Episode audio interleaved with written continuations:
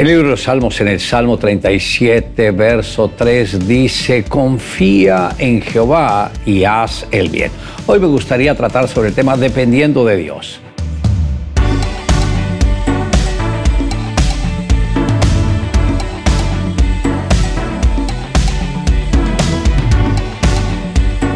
David comprendió que los que confían en el Señor no son avergonzados, sino que Él siempre los pone en honra ante sus adversarios. La manera como nos conduzcamos en privado con Dios se verá reflejado en los momentos de la prueba. Jesús dijo, mas tú cuando ores, entra en tu aposento y cerrada la puerta, ora a tu Padre que está en secreto y tu Padre que ve en lo secreto te recompensará en público. Esto está en Mateo en el capítulo 6, en el verso 6.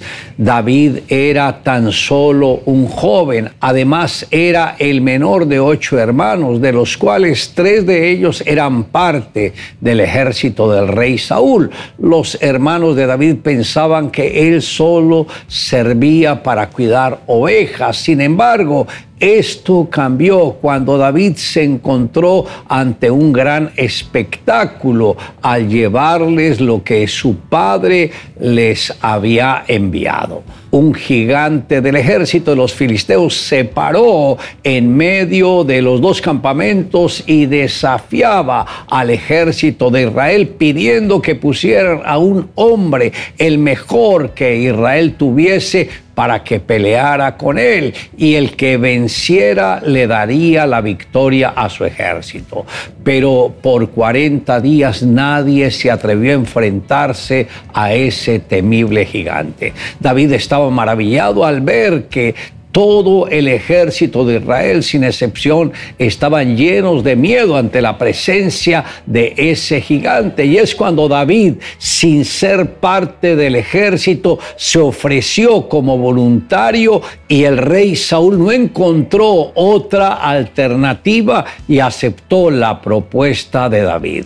Para sorpresa de muchos, David rehusó utilizar las armas convencionales. Entonces pidió al rey que lo dejara escoger sus propias armas, a lo que el rey accedió. Las armas escogidas no estaban incluidas en la lista de ningún guerrero, una honda, cinco piedras y una vara de pastor. David tenía plena certeza de que Dios le daría la victoria ante Goliat y lo expresó así, tú vienes a mí con espada y lanza y jabalina, mas yo vengo a ti en el nombre de Jehová de los ejércitos, el Dios de los escuadrones de Israel, a quien tú has provocado. Jehová te entregará hoy en mi mano y yo te venceré y te cortaré la cabeza y daré hoy los cuerpos de los filisteos a las aves del cielo y a las bestias de la tierra. Y toda la tierra sabrá que hay Dios en Israel.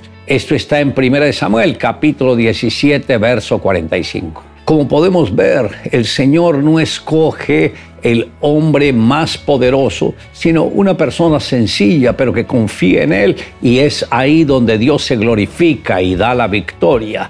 Y posiblemente usted está en una situación donde muchos están por delante suyo y a veces se intimida, pero vuelva su corazón al Señor y verá el respaldo que el Señor le dará en todo. Un médico misionero rural de África viajaba a la ciudad en bicicleta para comprar provisiones y medicamentos. Duraba dos días y debía atravesar la jungla. En medio del camino llegó al banco a retirar el dinero y en su camino vio dos hombres peleando. Uno de ellos estaba herido, le curó sus heridas y al mismo tiempo le habló de Jesús. Esa noche acampó y a la mañana siguiente retomó su camino. Dos semanas después volvió a realizar el mismo recorrido. Saludó al hombre que curó en el camino.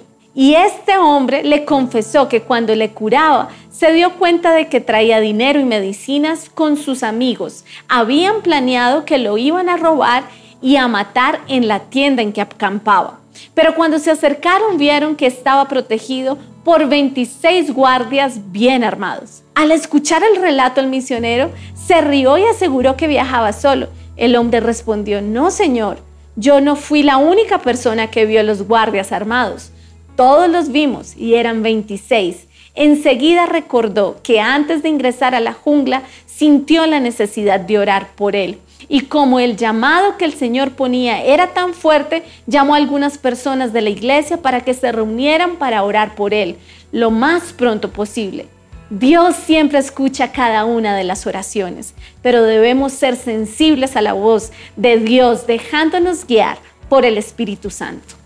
Le invito a que me acompañe en la siguiente oración. Amado Dios, gracias porque en nuestro caminar contigo nos encontramos frente a adversidades, a dificultades, pero el hecho de que tú estás con nosotros es nuestra gran fuerza de conquista y sabemos que contigo somos más que vencedores. Gracias Señor por amarnos, escogernos y cuidar de nosotros. Te amamos Dios en Cristo Jesús.